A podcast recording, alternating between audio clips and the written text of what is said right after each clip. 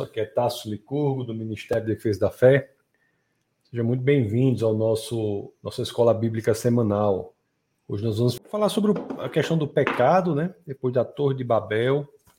E vamos falar como é que a Torre de Babel se correlaciona com Pentecostes, né? Você deve estar pensando aí, como é que isso é possível? Como é que isso é possível, né? Eu tenho um Acho que essa aula já dei alguns, alguns momentos. Peraí, deixa eu só ajeitar aqui o computador, deu um pequeno problema aqui. Pronto.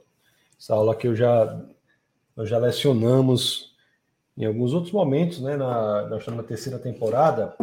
Nas outras temporadas nós já lecionamos.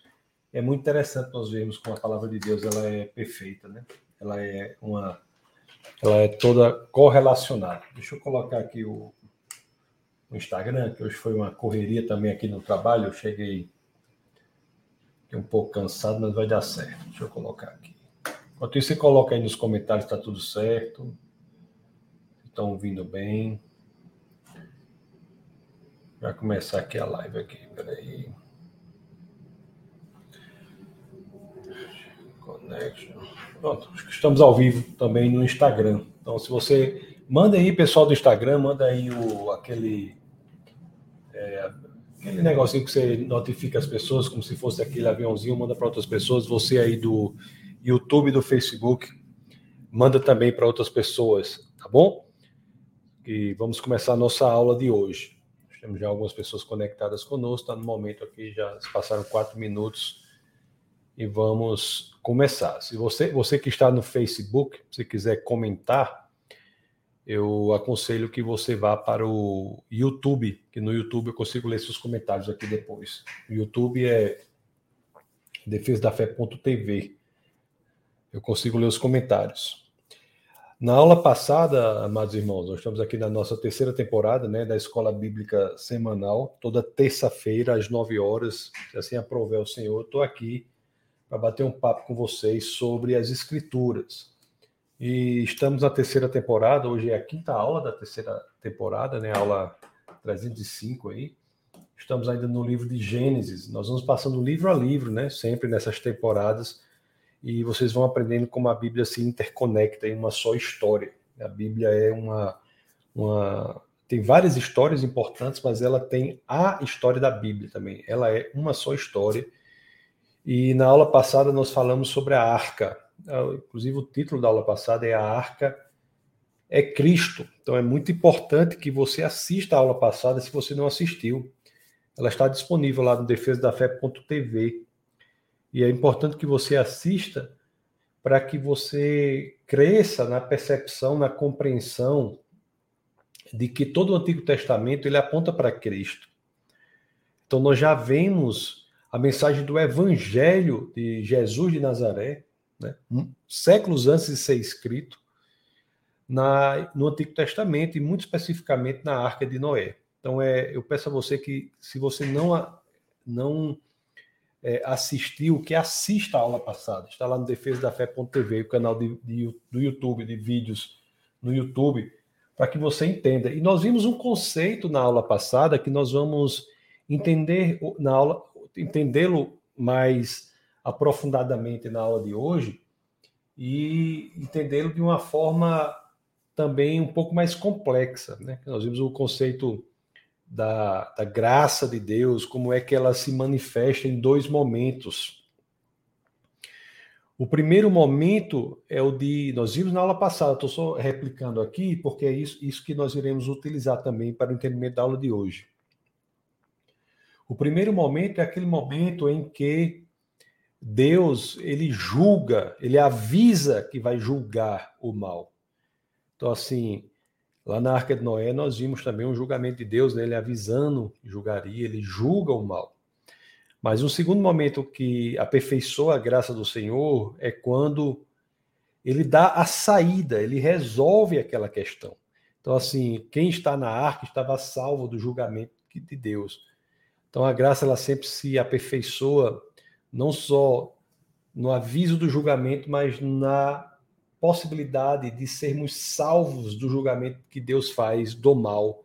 E quando estamos é, numa situação de sermos salvos do julgamento que Deus faz do mal, Nós não somos destruídos junto com o mal.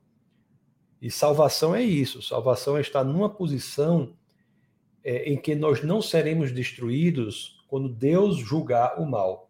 Isso é salvação. Quando a pessoa pergunta assim, o crente pergunta muito assim: você é salvo? Você é salvo? O que é que o crente quer dizer quando pergunta você é salvo? Quer dizer, se você, é, você é salvo do julgamento que Deus fará do mal. E na Arca de Noé nós vemos isso. E nós vimos ali que o mal estava numa situação insustentável, né? E Deus ele julga ali é uma um tipo do seu julgamento e a população é reduzida a oito pessoas. O que vimos lá na, na história da Arca de Noé. É Noé, o, o a, Noé e seus três filhos e suas respectivas esposas, né? Noé a esposa, os três filhos e suas e as mulheres desses três filhos. Dão oito pessoas. E Noé tem a oportunidade de recomeçar a humanidade. É uma oportunidade única que foi dada a Noé de recomeçar. É como se Noé fosse uma espécie de novo Adão, né? Só que não é o novo Adão, nós vamos ver por que, que não é, mas é como se fosse um novo Adão, porque ele recomeça a humanidade ali, com oito pessoas. Mas havia uma diferença, e isso é importante que nós saibamos, né, que nós notemos, vocês já sabem disso, mas é importante que nós possamos vermitizar, sublinhar isso. Havia uma diferença entre Noé e Adão.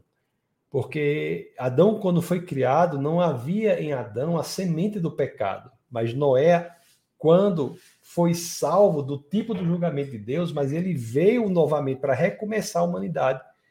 Mas ele descobriu que ele trazia em si a semente do pecado, que era decorrente do que Adão havia feito. Né? Nós estudamos lá nas primeiras aulas, na primeira, na segunda aula, na realidade, quando falamos de Gênesis 3, a queda do homem. Então, Adão trazia para o novo mundo, para a nova chance, uma possibilidade de ser algo parecido com um novo Adão, não, Noé trazia para o novo mundo, o mundo pós-dilúvio, uma possibilidade de ser uma espécie de novo Adão, mas não era totalmente o novo Adão. Por quê? Porque em Noé havia cimento do pecado.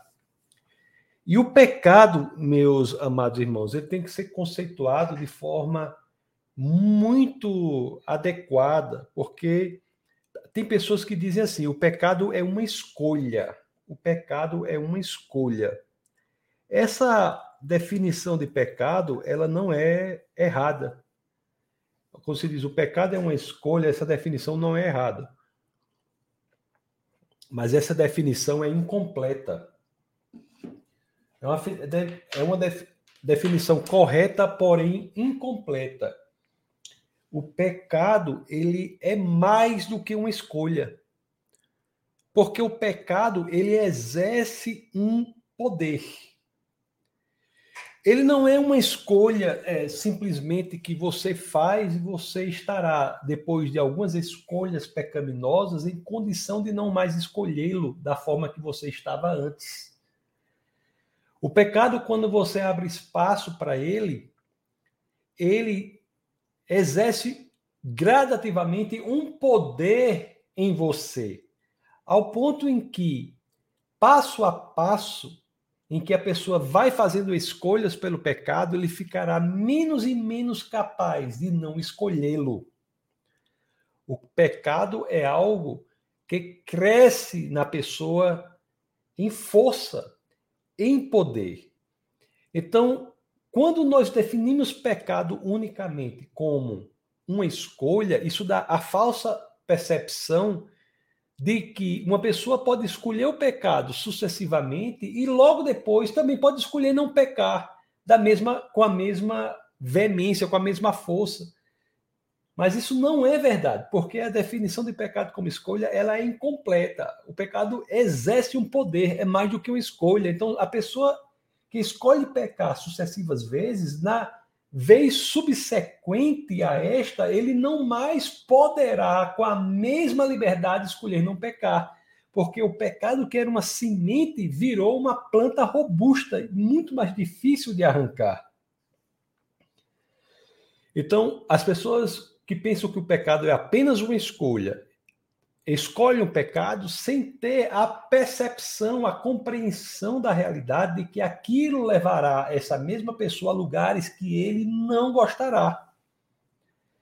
E a Bíblia, ela nos ensina o quão é, poderoso é o pecado naquele que escolhe pecar. É, a Bíblia, ele, ela inclusive começa já em Gênesis 3, falando sobre a queda do homem e demonstrando o poder de uma escolha pecaminosa que afeta não só o casal, mas as gerações subsequentes e como era o primeiro casal, afeta toda a humanidade. Então, isso é importante é, que nós saibamos. O pecado é mais do que uma escolha. O pecado exerce um poder é uma planta que você coloca dentro de si e se algo não for feito, ela vai crescendo, crescendo, crescendo. É interessante que o inimigo de nossas almas tenta revestir né, o pecado com uma outra roupagem, com uma outra feição. Passa a sugerir até que pecar é uma condição para que possamos experienciar a realidade de maneira mais ampla, sermos mais livres, quando na realidade a opção pelo pecado nos deixa mais e mais escravos. Olhe como é interessante. O inimigo de nossas almas é, nos dá ou passa à humanidade a percepção de que é pecando que nos tornamos mais livres, quando na realidade, se você pensar bem, é pecando que nos tornamos mais e mais escravos, porque ao, sempre que damos vazão ao pecado, a próxima vez será mais difícil de negar o pecado, de não querer o pecado. E a subsequente é ainda mais difícil. É um processo de gradativa escravidão. Escravidão. Então é por isso que temos que ter muito cuidado com as sugestões de pecados que são considerados por muitos como pecados pequenos, porque o pecado não deve ser julgado pelo tamanho que ele tem.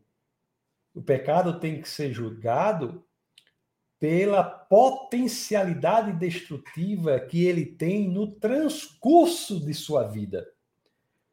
Uma pequena mentira por exemplo, a sugestão de uma pequena mentira não é apenas uma sugestão de uma pequena mentira, mas é um ingresso em uma trilha que pode levar a consequências as quais ou das quais você se arrependerá por anos, senão por décadas. Uma mentira pequena pode levar a uma mentira maior, que leva a uma maior, uma maior, e daqui a pouco você está num estado de envolvimento que você não gostaria, mas por quê? Porque tudo começou lá atrás com uma pequena mentira. Se o pecado fosse simplesmente uma escolha, você poderia a qualquer momento deixar aquilo para trás. Você sempre pode deixar para trás, mas não com a mesma facilidade, porque o pecado exerce um, um poder. Então, muitas pessoas estão envolvidas numa trama de mentira, uma trama de falsidade, uma falsificação tão perversa que às vezes elas mesmas não conseguem nem distinguir o que é verdade e o que não é. Por quê? Porque lá atrás deram vazão ao pecado da pequena mentira. Então não existe mentirinha, não existe coisas assim que não existe. Falamos, falamos sobre isso, inclusive, até na aula, é, na segunda aula, né? Falamos de Gênesis 3, que é, que é a queda. Então, Muitas vezes as pessoas estão blasfemando de maneira perversa, porque começaram lá atrás a dar vazão a uma linguagem chula, por exemplo. João, no capítulo 8, no verso 34, tem uma definição clara do que é o pecado. Né? Nós falamos até isso aqui já, mas é, eu falei agora, mas não, não fiz a referência, deixa eu compartilhar com vocês. João 8,34, que registra as palavras de Jesus de Nazaré. Olha o que ele diz aqui. Deixa eu compartilhar com vocês, né? A última aula estava com aquele problema de compartilhamento, mas já, deu, já resolvemos aqui. Olha o que João 8,34 diz. Diz assim: Replicou-lhe Jesus: Em verdade, em verdade vos digo, todo o que comete pecado é escravo do pecado. Às vezes a gente lê isso, nossos olhos passam tão rápidos, né, por essa frase, nós não temos muitas vezes a dimensão da profundidade e do aviso importante que essa frase traz. Todo que comete pecado é escravo do pecado. E só se é escravo daquilo que tem poder sobre você. É por isso que, biblicamente, o pecado não pode ser definido apenas como uma escolha. O, ple, o pecado exerce um poder. Então, é, o pecado exerce um senhorio sobre o escravo. O pecado exerce um senhorio sobre o pecador. Então, isso é muito relevante, muito é, relevante. Então, assim, é importante que nós saibamos disso e tenhamos a consciência disso para que nós não caiamos no caminho perverso do estabelecimento de uma escravidão da nossa própria alma. E passemos anos, às vezes décadas, para nos livrarmos desta escravidão. É muito importante que nós saibamos isso. Tem um autor que ele faz uma, uma analogia muito interessante. Vou passar aqui para vocês, mas deixa eu tomar aqui um gole. Estou tomando chá e estou tomando café. Deixa eu tomar um gole de cada um aqui. Ele faz uma analogia muito interessante, pessoal. Enquanto eu tomo café aí, compartilha esse vídeo aí com o pessoal, que eu acho que é importante para muita gente. Compartilhe se você acha importante também, né? Ó, você veja que a Bíblia nos dá muitas orientações para nós não pecarmos.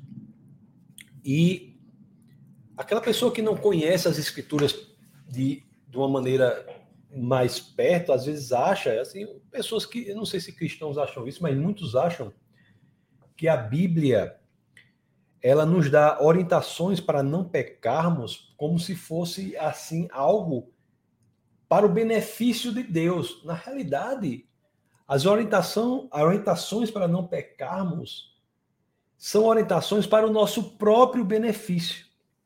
Aí, para explicar isso, tem uma, uma pessoa fez algo que eu achei assim, muito relevante. É, é, é como você ter um filho que você vai ensinar o seu filho a dirigir. Você vai ensinar seu filho a dirigir. Aí há duas formas de você ensinar seu filho a dirigir. Você pode chegar para o seu filho e dizer assim: ele nunca dirigiu, né? Você pode dar a chave para ele. Meu filho, está aqui a chave.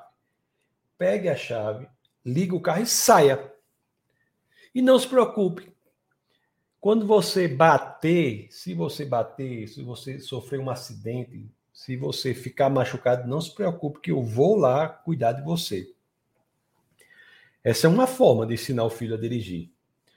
Outra forma de ensinar o filho a dirigir é dizer assim: você vai dirigir, né?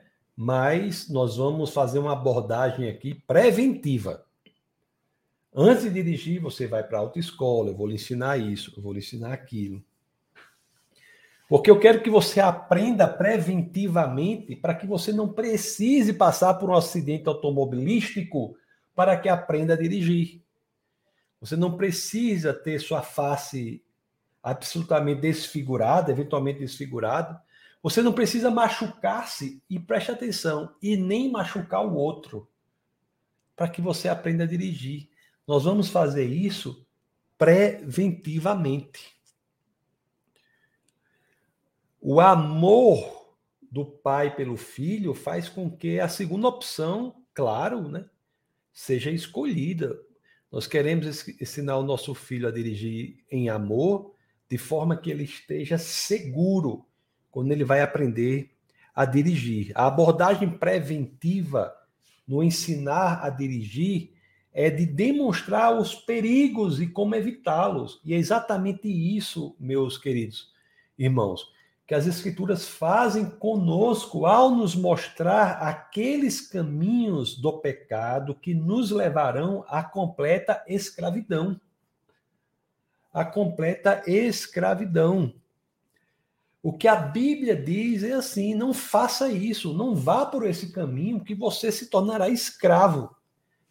É por isso que em João, no capítulo 8, 34, o próprio Deus encarnado, Jesus de Nazaré, diz de maneira direta, clara, sem arrudeios.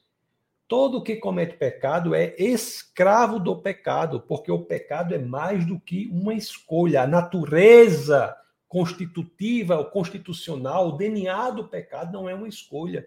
O DNA do pecado é um poder, ele exerce um poder. Por isso que as escrituras nos orientam a seguir por caminhos que não nos escravizam. É por isso que as escrituras dizem que a essência do que tem Cristo é a liberdade. É a liberdade. É claro que pode haver desvirtuamentos disso, de alguém que pregue um cristianismo cuja mudança seja de fora para dentro. Mas não é isso que está nas Escrituras. As Escrituras são expressão genuína da liberdade, porque o cristianismo escritural, bíblico, é aquele cuja modificação se dá de dentro para fora. Nós passamos a querer sermos como Cristo e, e passamos a caminhar nesta direção no processo chamado de santificação. A santificação é uma liberdade quando você entende que a mudança é de dentro para fora. C.S. Lewis tem uma passagem da qual eu gosto muito que diz assim, né? É, não é interessante como dia após dia parece que nada muda, mas quando olhamos para trás tudo está diferente? Parece uma mulher que, que está grávida e não sabe. A cada dia uma coisinha muda e ela não sabe exatamente. Pô, muda, muda, muda, muda. Quer dizer, é uma mudança radical, mas que da qual ela vai tomando ciência gradativamente, vai, até que está tudo diferente. Está tudo diferente. Então a Bíblia nos diz isso, né? É uma, um aviso que a Bíblia nos dá que é absolutamente amoroso a dizer, olha, não vá por esse caminho, que esse caminho vai torná-lo escravo. Escravo. Muita gente às vezes não entende o que é ser escravo do pecado. Tem pessoas que, que dizem assim, né? E, e assim, e na vida pastoral nós temos contatos com pessoas que, que vivem isso, que hoje estão num ponto de tamanha escravidão do pecado, que se elas tivessem ciência deste ponto hoje, não teriam tomado decisões tolas no passado. Se elas tivessem tido ciência no passado de como estão escravas hoje, no passado ela não teria tomado aquelas pequenas decisões pecaminosas que geraram uma escravidão e passo a passo ficou mais e mais difícil elas se libertarem do pecado. Em Cristo não há pecado do qual você não possa se libertar.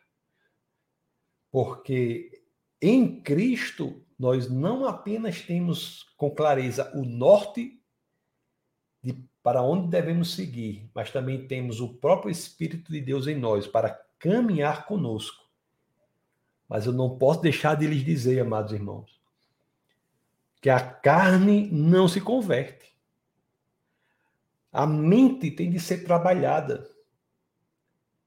A, o espírito se converte, mas a carne não. Então, há batalhas profundas da existência que são travadas por pessoas, batalhas na alma que são travadas por pessoas para mudar hábitos dos quais essas pessoas se tornaram escravas. E não é fácil. Então, é por isso que a Bíblia nos da abordagem preventiva. Abordagem preventiva. Então, nós temos o, o pecado entrando no mundo, muitas pessoas se deixam dominar pelo pecado, e esse mal um dia será julgado, né? Esse mal um dia será julgado. Mas esse mal será julgado e para que nós não precisamos ser destruídos, para que nós não sejamos destruídos juntamente com esse mal, Deus não só avisa do julgamento, mas nos dá uma saída. Nos dá uma saída.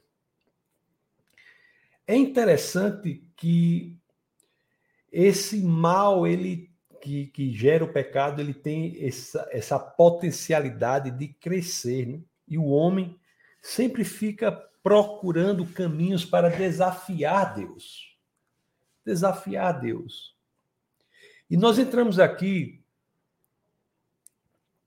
numa história que é uma história do homem desafiando Deus, que é a história da Torre de, de Babel. A Torre de Babel é uma nova forma que foi encontrada pela humanidade de desafiar Deus. Essa luta que começa em Gênesis 3, quando a humanidade diz: Eu quero ser a fonte da moralidade. E com o passar do tempo, ela reconhece que não consegue dar conta de ser a fonte da própria moralidade. E ela começa a querer se colocar numa posição de desafiar aquele que é a verdadeira fonte da moralidade como justificativa da sua possibilidade de ser fonte da moralidade. O homem, explicando melhor, o homem em a, o casal no jardim diz assim: eu quero ser, eu quero, eu vou, eu como, do, eu quero comer do fruto do da árvore do conhecimento do bem e do mal. Ou seja, ele diz: eu quero ser a fonte da moralidade. Mas nós vimos já no nosso bate-papo das escolas bíblicas aqui que a humanidade não consegue fazer isso. O homem não é a fonte da moralidade e por isso não pode exercer essa função. Só Deus pode. Mas quando o homem quer diante da impossibilidade da realidade dele ser a fonte do bem e do mal, e ele não quer aceitar novamente que Deus seja, ele passa a desafiar Deus. E a Bíblia traz várias situações em que a humanidade desafia Deus. E uma delas é a Torre é, de Babel. A Torre de Babel, nós vamos ler aqui Gênesis 11. Abra aí as escrituras de Gênesis 11. A Torre de Babel é uma torre Deixa eu ler Gênesis 11, 4, para que fique claro. Vamos lá, pessoal. Abra aí no livro de Gênesis 11, 4. Eu estava usando aqui a Almeida. Deixa eu botar, deixa eu botar aqui o N, NVI. Almeida é boa, mas quando eu estou dando aula assim, eu prefiro a NVI, porque a linguagem é mais simples de pessoas. Gênesis 11, 4. Deixa eu ler para vocês, Gênesis 11, 11, 4. Olhe só como essa história da, torre, da Torre de Babel. Olha o que as escrituras dizem. Diz assim, ó. Depois disseram: Vamos construir uma cidade com uma torre que alcance os céus. Assim nosso nome será famoso e não seremos espalhados pela face da terra. Esse verso aqui é muito importante para o entendimento, né? Eles querem construir uma cidade com uma torre que alcance os céus. É claro que o problema disso aqui não é a altura da torre, é o propósito da torre, que é desafiar Deus. Por isso que ela tem que ter uma altura que alcance os céus. E outro, outro propósito da torre é o seguinte, ó, assim nosso, o que diz, assim nosso nome será famoso, assim nosso nome será famoso. É uma torre para proclamar a grandiosidade da humanidade e não de Deus. É como se o homem quisesse a todo momento demonstrar que é capaz de ser Deus. E ele, na história da Torre de Babel, a humanidade vai tentar fazer isso. É a mesma o mesmo intuito da humanidade em dizer não basta que eu seja feita a mais semelhança de Deus, eu posso ser como o próprio Deus. É o homem querendo o trono de Deus. O homem querendo o trono de Deus. E isso não é possível. E lá no verso 6, 11, 6, o que é que acontece ali? Vamos ler Gênesis 11, 6. A escritura diz assim. E de, vamos ler o 5 e o 6, tá? O 5 é assim: ó, O Senhor desceu para ver a cidade e a torre que os homens estavam construindo. E disse o Senhor: Eles são um só povo e falam uma só língua, e começaram a construir isso em breve nada poderá impedir que o nada poderá impedir o que planejam fazer. É interessante que no verso 6, vamos ler o verso 7, diz assim, ó: Venham, desçamos e confundamos a língua que falam, para que não entendam mais uns aos outros. Quando você lê isso aqui no Antigo Testamento, em comparação com o verso 4, que nós já lemos, o verso 4 termina assim, ó. E não seremos espalhados pela face da terra. E o que o Senhor permite que ocorra é exatamente que eles sejam espalhados. Porque o desafio de Deus tem como consequência o fato de das línguas serem confundidas e eles não se entendem mais uns aos outros e se espalham pela face da terra.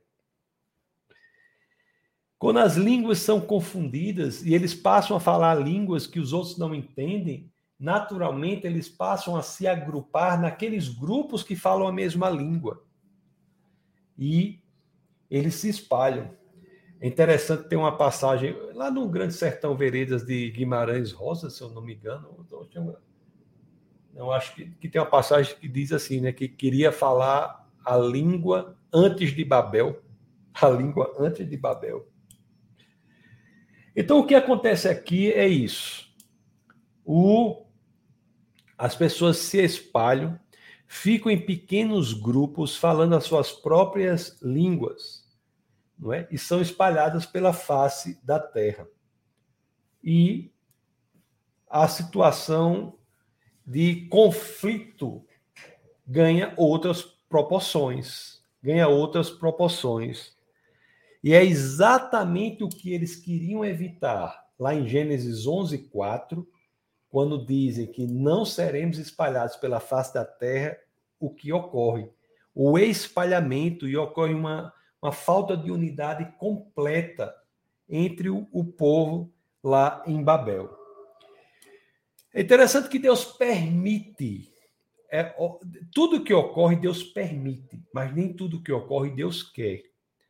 Mas Deus permite que o homem, o homem no exercício do seu livre-arbítrio, ele tenta essas empreitadas de auto-enaltecimento mas logo depois ele se depara com a impossibilidade de enaltecer-se até o ponto de ser semelhante a Deus. E isso causa uma desgraça muito grande. Então, isso ocorreu aqui em Babel, quando tentou fazer isso, ocorreu em Sodoma e Gomorra, ocorreu com a Babilônia, ocorreu com impérios do conhecimento, como a Grécia, Ocorreu com impérios militares como Roma. Então, todos os, os intuitos da humanidade de serem como Deus geram uma consequência de destruição desse próprio intuito. E isso ocorre ali em Babel. O que é interessante que nós, ver, nós possamos ver é o seguinte: é, às vezes, quando as pessoas começam a enveredar por um caminho de pecado, as coisas no começo começam a dar certo.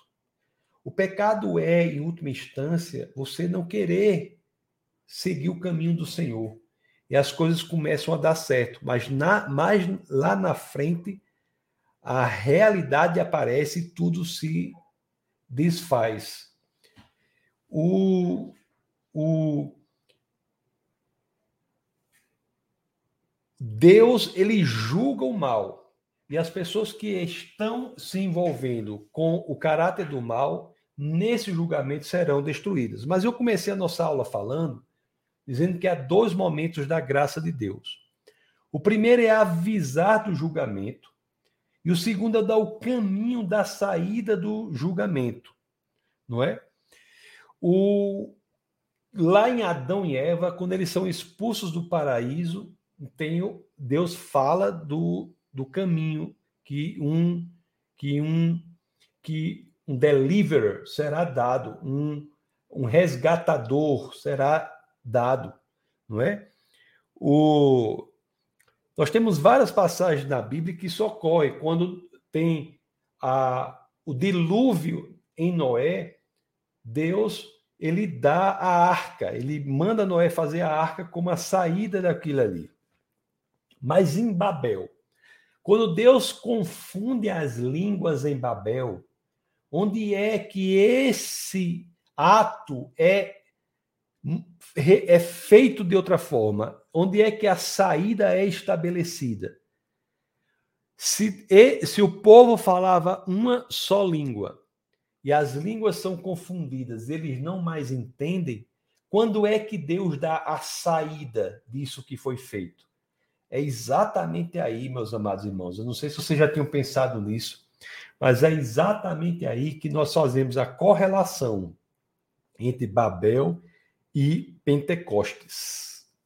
Pentecostes. É interessante, deixa eu ler aqui Gênesis 11, porque em Pentecostes é o Pentecostes, não sei se vocês já pensaram sobre isso, porque tá meio Pentecostes é o inverso de Babel. Pentecostes é o contrário do que acontece em Babel. E Pentecostes tem várias é, situações que nos mostram que é a saída que Deus dá à humanidade para o que foi feito na Torre de Babel. É a saída. É interessante que, se nós formos ver, mesmo antes é, do que ocorre lá em Pentecostes, nós formos ver ali em, deixa eu ver, Hebreus, no capítulo 11, no verso 10. Se nós, nós formos para Hebreus, no capítulo 11, no verso 10. Hebreus 11, 10. Deixa eu abrir aqui para vocês.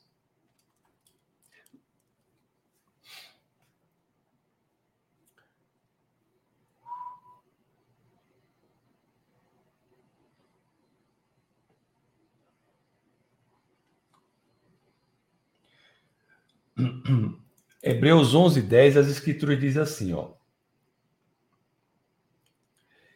Quando Hebreus 11, 10 vai falar de Abraão.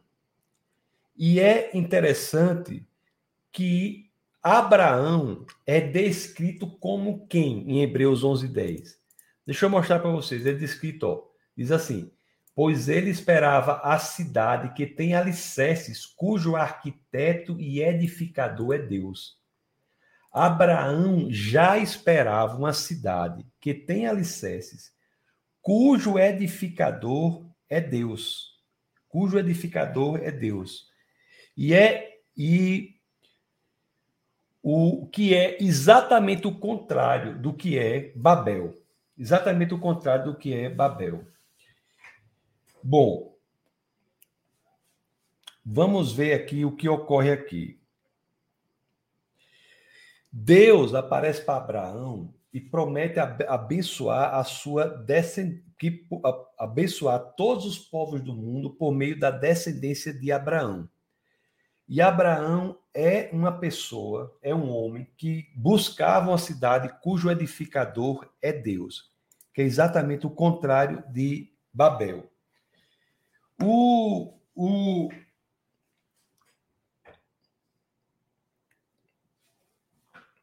essa promessa de Deus, de uma promessa de Deus de abençoar a humanidade por meio da linhagem de Abraão.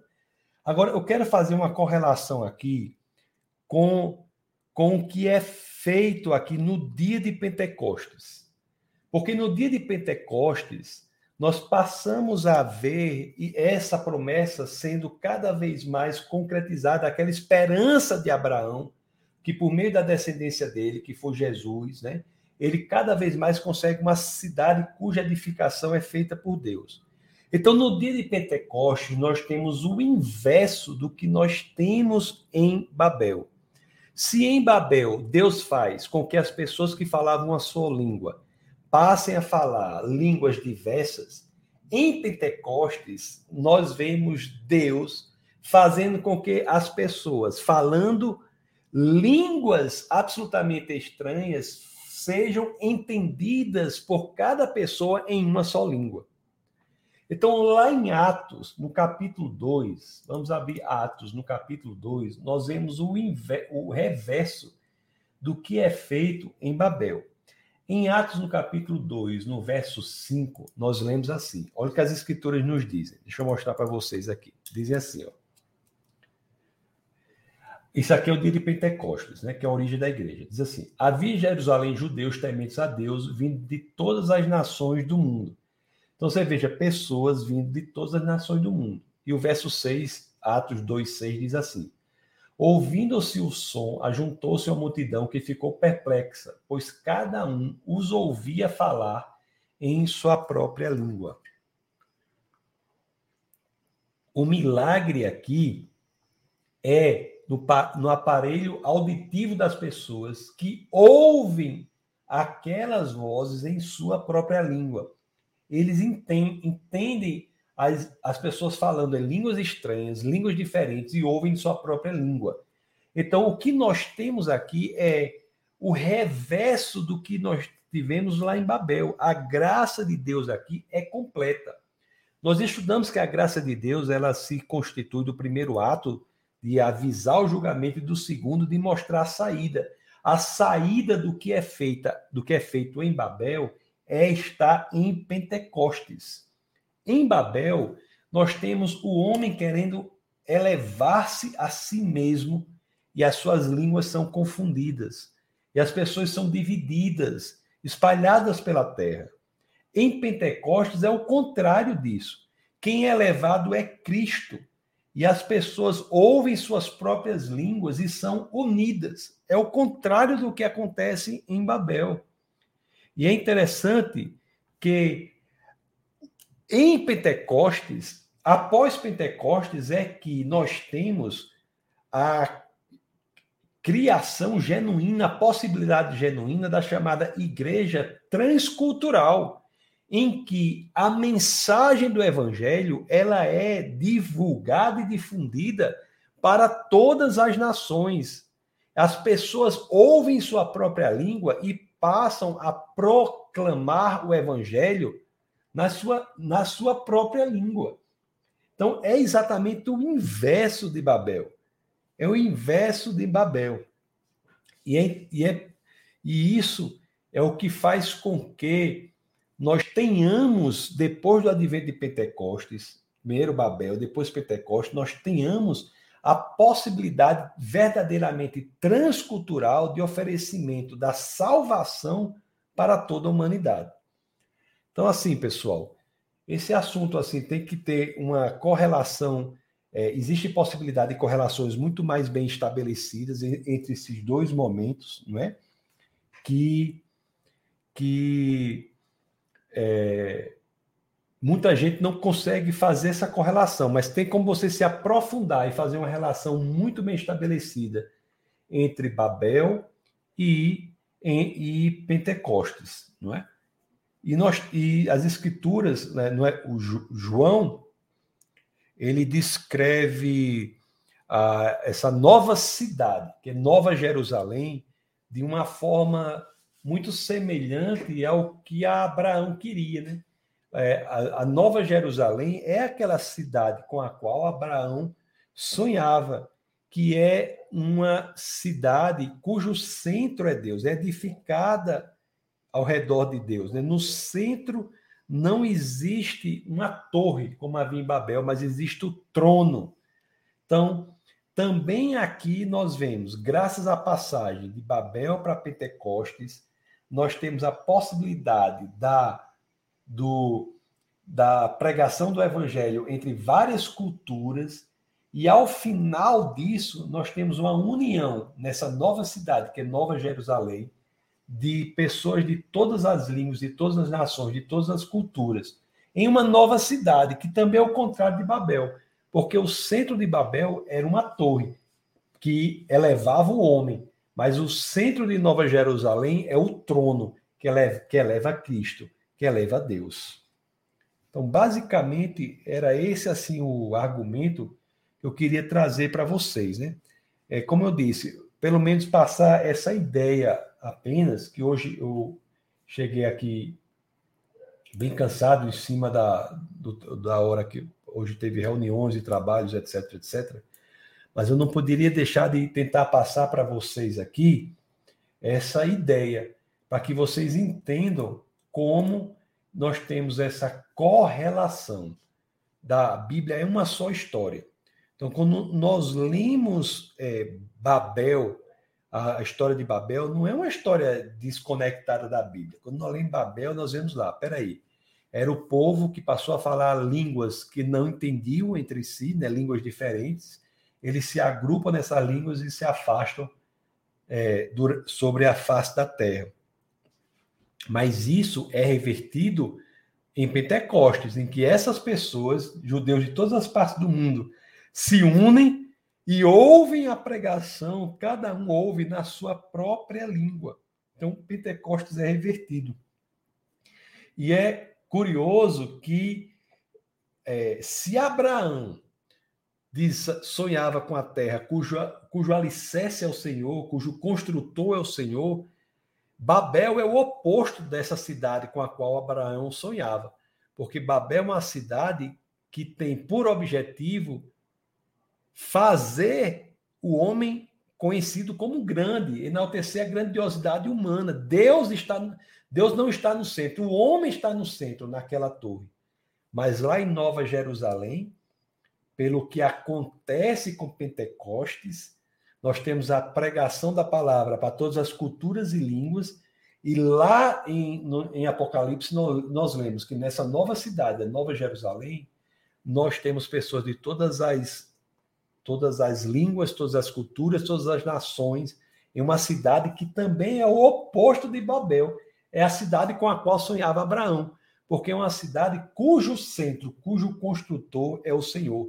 Não mais vemos no centro da cidade, como víamos em Babel, um símbolo de enaltecimento do homem, mas vemos no centro dessa cidade o trono de Deus, que é o símbolo de enaltecimento do próprio Deus, que, que reverte o que foi feito em Babel.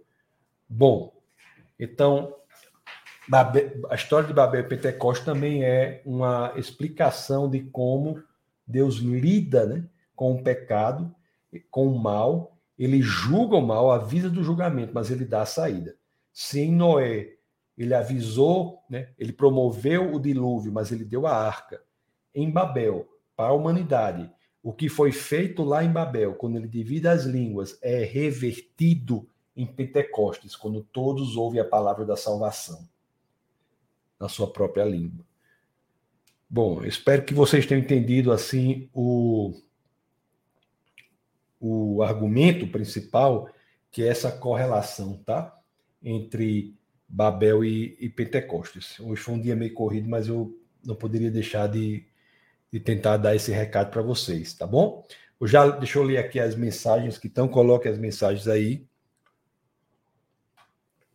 Que eu vou já ler a mensagem aqui para vocês. É, deixa eu ver o que nós temos aqui.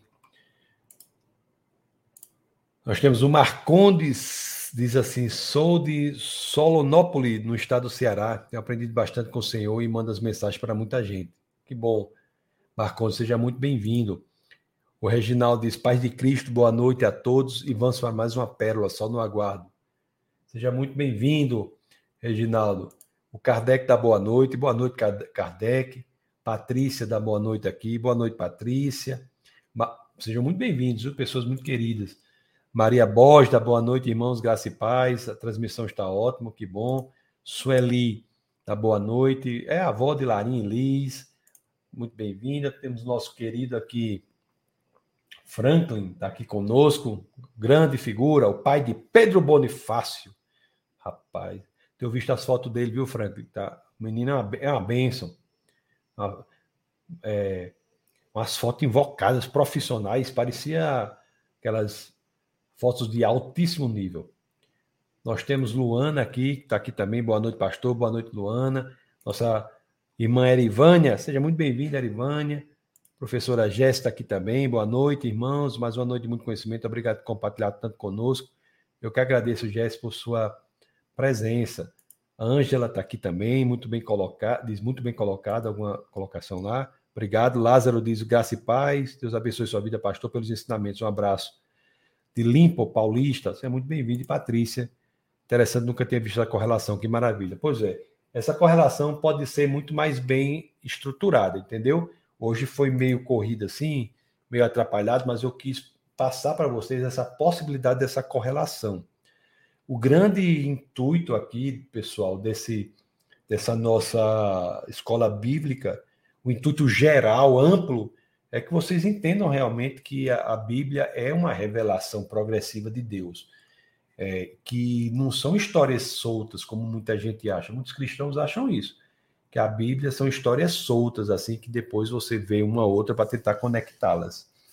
Não, não é assim não. A Bíblia é uma só história, né? Essa, todas essas histórias belíssimas que temos são interconectadas, formando uma só história.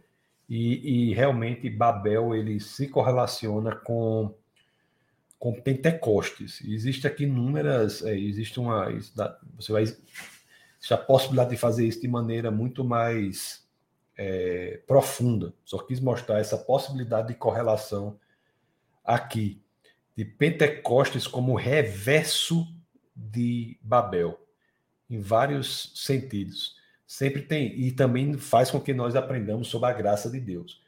Né, que eu já expliquei para vocês que a graça de Deus, ela se consubstancia não no aviso do julgamento apenas, mas também na, na indicação da saída. Então, em Babel, nós não. Em, é, em Babel, a humanidade fica. A, fica ao julgamento da humanidade faz com que a humanidade não se comunique entre si, passe a, a não se entender, seja espalhada sobre a terra. Mas Deus não deixa a humanidade assim para sempre. Deus reverte isso em Pentecostes. Em Pentecostes, exatamente essa humanidade que havia sido espalhada sobre a terra, ela recebe miraculosamente a pregação do evangelho, cada um em sua língua. Então, as pessoas falam em línguas estranhas, mas o aparelho auditivo das pessoas sofre uma intervenção miraculosa de Deus e elas passam as pessoas a ouvirem a pregação, a mensagem da salvação na sua própria língua. Então, Babel não foi um empecilho para que a realização completa da graça de Deus, que se dá pela pregação da saída do julgamento, não acontecesse. Em Pente... Porque Pentecostes reverte isso. É isso que eu quero dizer. Só que quando eu cheguei aqui em cima da hora, pode fazer mil correlações, mil versos, tudo. Só que não deu para fazer aqui, mas pelo menos vocês fiquem sabendo dessa coisa maravilhosa, dessa ligação que talvez aqui uma ou outra pessoa nunca tenha ouvido falar nessa possibilidade. Aí, tá bom? Pessoal do Instagram, seja muito bem-vindo. Tem muita gente aqui, né? Deixa eu ver se tem alguma pergunta, alguma coisa. Eu acho que não tem pergunta, não. No Instagram tem muita gente conectada. Beleza, pessoal. Hoje vai ser mais rápido ainda, porque eu estou cansado. Vou, vamos acabar. Quem quiser é, fazer alguma pergunta, pode fazer. Aqui nós temos a Milena. Olá, Milena, lá no YouTube diz glória a Deus, amém. E o resto do pessoal já li. Ok, pessoal. Então, assim, vou me despedir aqui do, do Instagram. Não, eu faço como nem me lembro mais. Ah, eu me desperto primeiro do YouTube, depois do Instagram. É, o pessoal do YouTube do Facebook, se você fez comentário no Facebook, provavelmente eu não consegui ler, tá? Que eu só consigo ler aqui do YouTube. Se você não segue aí o, o site, o canal de vídeos, defesadafé.tv, tá bom? O Instagram é Tassos Licurgo, Tasso Licurgo. E tem também o Instagram Defesa da Fé. Ok? Ok, pessoal, muito obrigado pela presença de todos, que Deus os abençoe poderosamente e que vocês nunca se esqueçam, aqui no Defesa da Fé é proibido não pensar. Fique na paz do Senhor. Essa foi uma produção do Ministério Internacional Defesa da Fé, um ministério comprometido em amar as pessoas, abraçar a verdade e glorificar a Deus. Para saber mais sobre o que fazemos, acesse defesadafé.org.